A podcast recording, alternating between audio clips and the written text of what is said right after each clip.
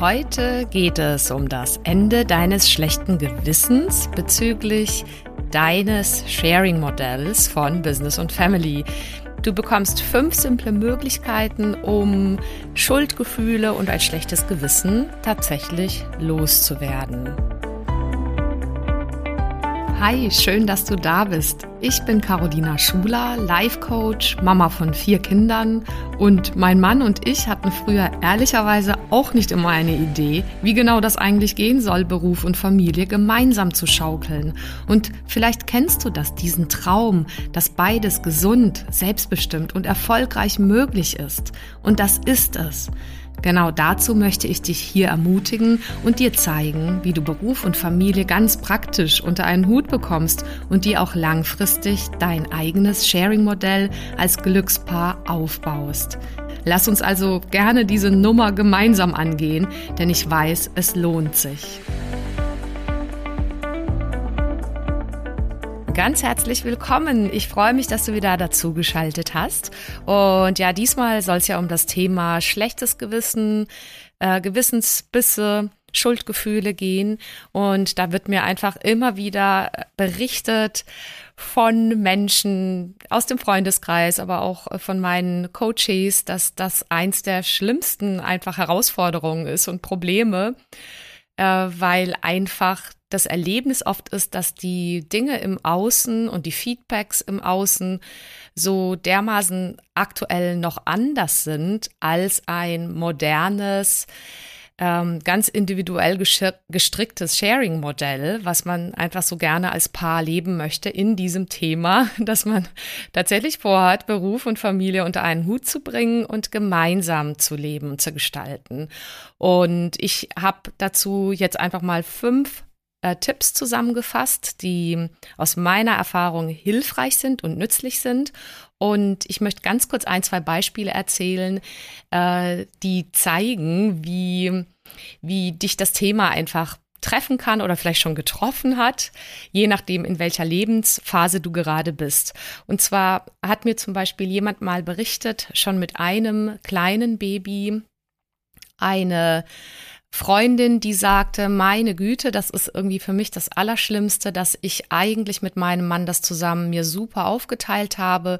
Wir wollen das gemeinsam machen. Wir haben auch die Zeiten schon aufgeteilt, sozusagen frisch nach der Geburt auch des ersten Babys so dass man dann einfach äh, sowohl fürs Baby zuständig ist, als auch sozusagen seinem Beruf nachgeht und zwischen uns läuft das super, aber dann erzählte diejenige von dem Erlebnis mit den Schwiegereltern, die dann ab und zu mal da sind und eben das ähm, Baby hüten um, oder einfach mit unterstützen. Ja, und witzigerweise sagt sie beim Mann, der dann an manchen Tagen eben arbeitet, da, ja, da ist das alles fein, da nimmt man das Baby einfach ab und äh, ja, der Mann hat quasi gar keine komischen Bemerkungen zu hören bekommen. Aber sobald sie sozusagen nach einem Mittagessen gesagt hat, äh, tschüss, ich gehe jetzt wieder zu meiner Aufgabe und die Großeltern hatten ja einfach das Baby vielleicht auf dem Arm, da kamen schon komische Bemerkungen, so im Sinne von zum Baby nur so nebenher erwähnt, oh, deine Mama muss jetzt arbeiten und lässt dich hier quasi alleine. Und ähm, da hat mir diejenige erzählt, dass sie das schon auch erstmal schmerzhaft getroffen hat und dass sie so sagt, dass diese ganz vielen klassischen Modelle und ja überlieferten Meinungen dazu einfach für viele so allgegenwärtig sind und dass ähm, sie dem einfach so stark noch begegnet und dann einfach innerlich damit erstmal klarkommen darf. Das ist jetzt zum Beispiel so ein Beispiel, was ein Einstieg sein kann. Ja, genau, wie kommt man dann mit diesem ja eigenen, aber durch Außentrigger ausgelösten schlechten Gewissen klar, wie geht man damit am besten um.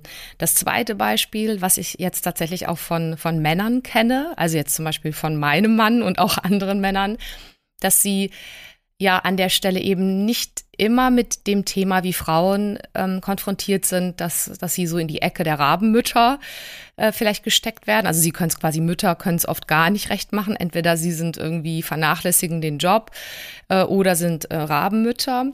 Äh, und bei Männern, denen begegnet halt in, also wenn sie einfach vorhaben, das gemeinsam zu machen, tatsächlich, wenn sie, wenn es blöd kommt und auch immer noch vermehrt so ist, den äh, Vorurteilen, dass sie äh, dann vielleicht ihren Job nicht gut machen würden, dass sie sozusagen nicht die klassische Karriere und die, die klassische männliche Power einbringen könnten, wenn sie aber einfach super klar für sich haben, dass äh, das für sie gleichwertig ist, dass sie so mit der Frau zusammen äh, das Glück und aber auch die Arbeit sich teilen und dann halt zum Beispiel reduzieren oder eben nicht allzeit verfügbar sind, sondern da einfach Grenzen setzen, wann sie anfangen zu arbeiten und aufhören zu arbeiten, weil sie einfach für anderes zuständig sind. Und ja, das kann auch schon mal bei Männern in Bezug auf äh, ja, Job und wie sie da voll da sein wollen, ähm, zu schlechtem Gewissen führen oder einfach zu einem inneren Konflikt, der auch einfach aufgelöst gehört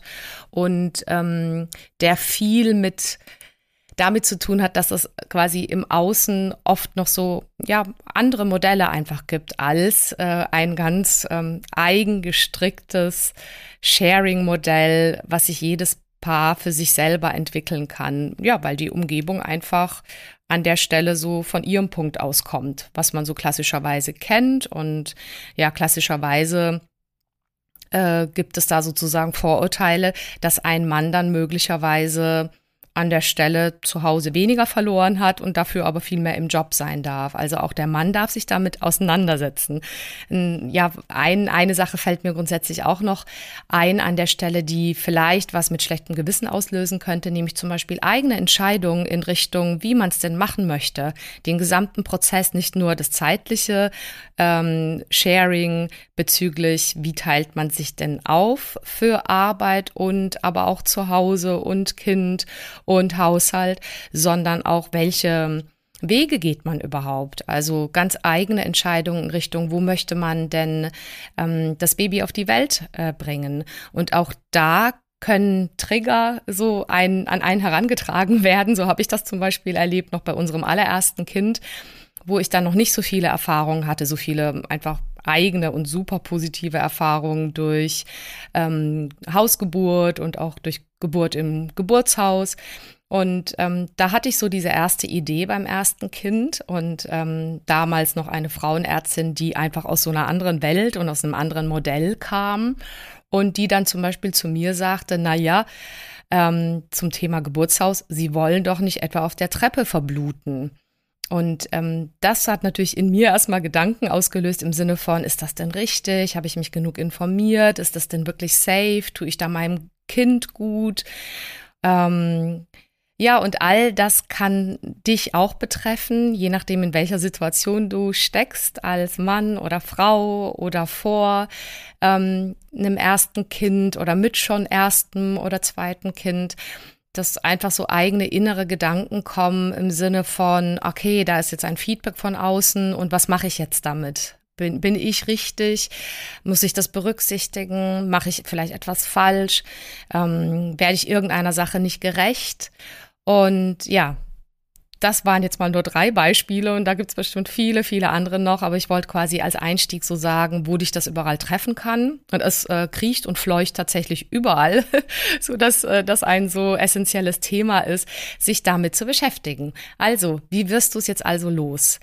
Mm, beziehungsweise wie gehst du damit konstruktiv um? Da habe ich jetzt mal fünf simple Möglichkeiten aufgeschrieben, und ich gehe die jetzt mal kurz äh, durch. Das erste, was dabei super hilfreich ist, ist, dass du für dich und auch ihr als Paar super klar habt, was ihr eigentlich wollt und was für euch richtig und erstrebenswert ist.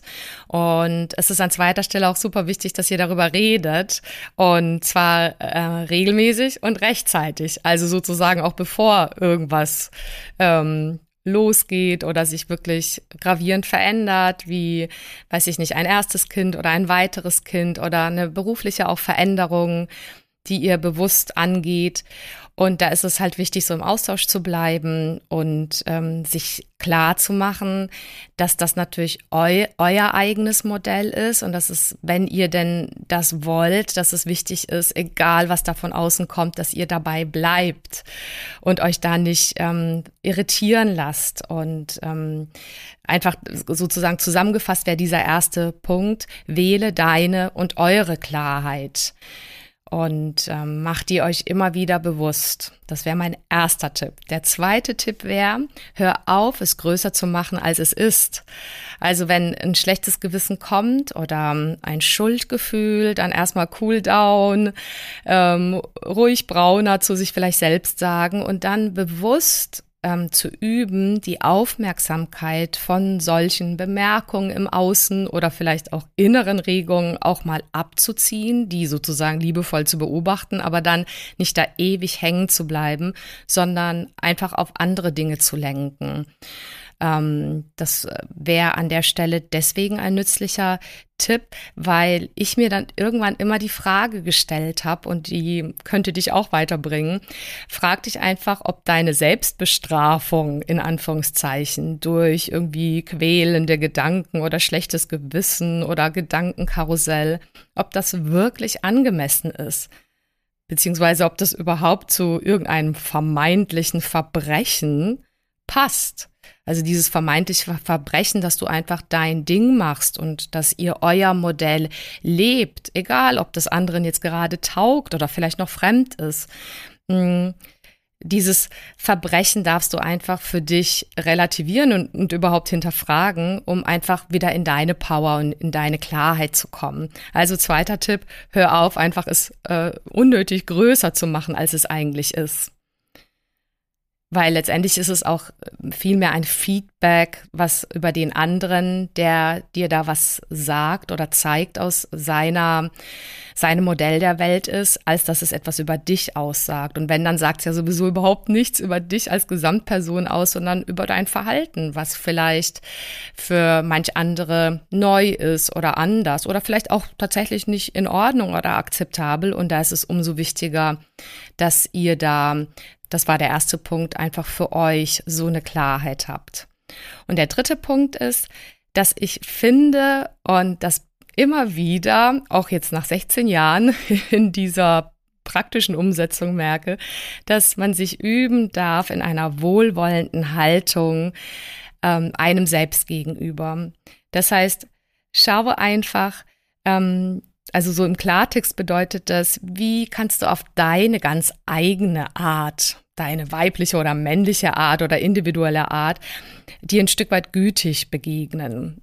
Ähm, manche nennen es liebevoll, mit dir umzugehen. Und ja, letztendlich ist das deswegen halt praktisch, weil es hilft dir dabei einfach an der Stelle für dich stimmig wach zu bleiben und bewusst zu bleiben und äh, dich dann auch entsprechend gut zu verhalten, also gut dir selbst gegenüber, deinem Partner gegenüber, deinem Kind oder deinen Kindern gegenüber, ja, aber vielleicht auch deiner Arbeit gegenüber oder den Menschen, mit denen du da arbeitest, weil du einfach an der Stelle nicht in so einem ab selbstabwertenden und dich quälenden Karussell innerlich bleibst. Denn jetzt zum Beispiel dauerhaft zu denken, du machst irgendwas falsch oder unperfekt oder es gehört sich nicht oder es ist halt einfach nicht so, wie es vielleicht andere kennen oder erwarten. Das führt halt stattdessen eher ja zu vielleicht auch ungünstigem Verhalten, zögerlichem Verhalten, unsicheren Verhalten oder quasi, also das kenne ich so auch von, von vielen anderen oder von mir selbst auch, zu so einem ambivalenten Verhalten zwischen Ja und Nein, also so keins von beiden, so ein Vielleicht. Und das ist letztendlich am quälendsten. Ich, ich sage nicht, dass es das nicht immer wieder mal gibt, wenn man so eine Nummer schaukelt gemeinsam mit Beruf und Familie. Aber macht dir das, ist meine Empfehlung, einfach immer wieder bewusst. Also lieber ein klares Ja zu dir und zu euch und zu eurem Modell oder einfach ein Nein zu irgendwas, was für dich nicht in dem Moment stimmig ist, als so ein Dazwischen bleiben. Das wäre zumindest meine Empfehlung. Das war der dritte Punkt. Jetzt der vierte. Lerne aus all solchen Feedbacks oder Situationen, die dich triggern, einfach für dich und justiere nach, so wie es für dich und ja auch euch als Paar denn passt und stimmig ist. Ja, also es macht an der Stelle aus meiner Erfahrung gar keinen Sinn, so sehr mh, mm, Also abgesehen von guten Inspirationen von außen und man probiert mal aus und holt sich Tipps von außen. Aber dann, wenn, wenn du an sowas stößt, was, also was an, in dir einfach so ein schlechtes Gewissen und ungutes Gefühl auslöst, bei dem du eher merkst, dass, ähm, dass dir das überhaupt nicht gut tut, äh, dann distanzier dich, wie gesagt, erstmal davon, äh, quasi nimm irgendwie eine, eine, Pause, mach irgendwie Sport oder red mit einer Freundin, je nach Typ und je nach Geschlecht vielleicht auch. Ja, und dann schau, dass bevor du dich dauerhaft jetzt quasi quälst mit irgendeinem schlechten Gewissen, mm, was dich ja letztendlich eher zu einem schlechteren Mensch macht oder auf jeden Fall nicht zu einem besseren Mensch, Stattdessen ist es doch wichtig zu sagen, ich lerne für mich oder Schritt für Schritt setzen wir unser eigenes Sharing-Modell ähm, um und wählen. Ja, und das macht dich tatsächlich eher schon zu einem stabilen, in dir ge gut geerdeten Menschen, als quasi so eine Art hm, Dauergefühl von, ich werde hier niemanden und keiner Sache recht. Also dieser Spagat ist einfach bei der Nummer Beruf und Familie einfach gleichzeitig letztendlich vom Ziel her auch glücklich und gesund hinzukriegen, da macht es gar keinen Sinn, einfach da zu lange hängen zu bleiben. Also lerne für dich und die Betonung auf für dich und für euch. Ähm, genau, und sucht dir die Dinge raus, die einfach an der Stelle euch gut tun und wichtig sind. Und der letzte Punkt, und der gehört einfach so zu allen anderen Punkten dazu, weil das ist die große Kunst, jetzt zu wählen und zu unterscheiden, von was und wem möchte ich denn lernen und von was eben möchte ich mich vielleicht distanzieren oder mich nicht verrückt machen lassen. Der letzte Punkt heißt einfach, umgib dich mehr und mehr mit Menschen, die einfach ähnliches leben. Und ja, das ist ja ein Stück weit auch die Mission hier meiner Arbeit, dass es äh, einfach wie so eine kleine Revolution gibt und eine Community einfach, die an der Stelle diese, diese wirklich tragfähige, moderne, ganz individuell dann äh, gestrickte Form des Sharings von Business und Family lebt. Und das sind einfach Menschen, die gibt es schon und Paare. Und es lohnt sich sehr, sich mit denen auszutauschen und ja, an der Stelle einfach sich eher inspirieren zu lassen, als sich von anderen Dingen herunterziehen zu lassen. Ja, so viel zu den fünf Tipps.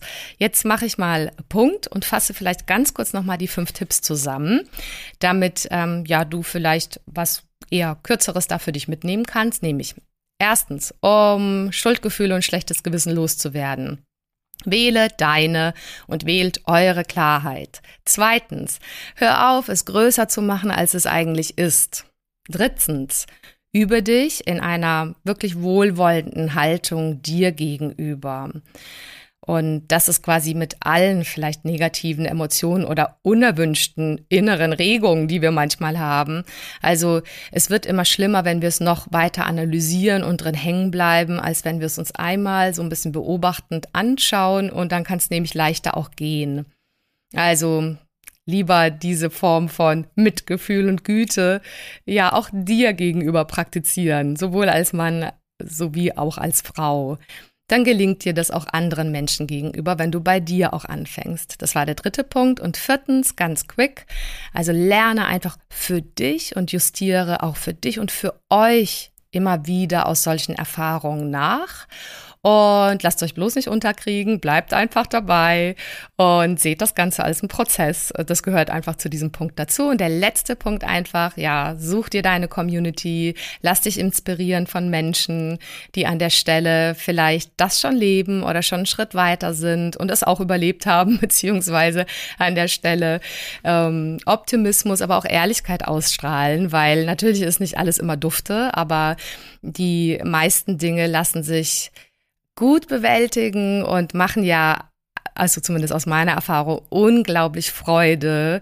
um aus ihnen auch zu wachsen, beziehungsweise um immer mehr zu lernen, damit locker und humorvoll und ganz praktisch positiv umzugehen. In dem Sinne, mach es gut. Ich freue mich riesig auf ähm, das nächste Reinschalten, auf das nächste Thema. Bis ganz bald. Vielen Dank fürs Zuhören und bis zum nächsten Mal. Wenn dir die Folge gefallen hat, dann freue ich mich natürlich über eine Bewertung auf Apple Podcasts oder einfach auch einen Screenshot auf Instagram. Schau auch gerne mal vorbei auf meiner Webseite carolinaschuler.de. Dort findest du weitere Inhalte und Produkte. Oder lass uns gerne austauschen auf meinem Instagram-Kanal at carolinaschuler. So, jetzt einen wunderbaren Tag und bis zum nächsten Mal, deine Caro Schuler.